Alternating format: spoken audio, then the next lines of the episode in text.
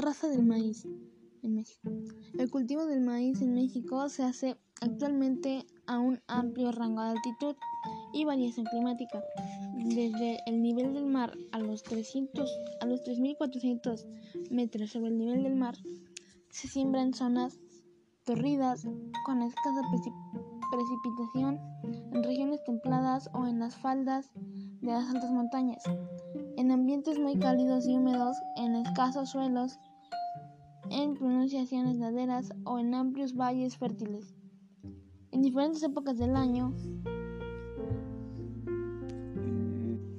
y bajo múltiples sistemas de manejo y desarrollo tecnológico. Conavi 2011, Hernández X 1985. A una gran biodiversidad de ambientes, los agricultores indígenas o mestizos, mediante su conocimiento y habilidad, han logrado adaptar y mantener una extensa biodiversidad de maíz nativo. Una aproximación a su estudio y entendimiento ha sido seleccionar a este continuo las principales unidades, tipos o formas que los, caracterizan, que los caracterizan y a las que se han denominado razas.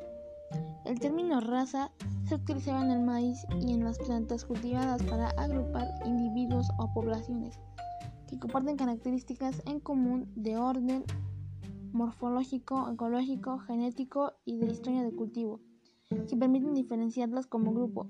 Las razas se agrupan a su vez en grupos o complejos raciales, los cuales se asocian una distribución geográfica y climática más o menos definida y a una historia evolutiva común.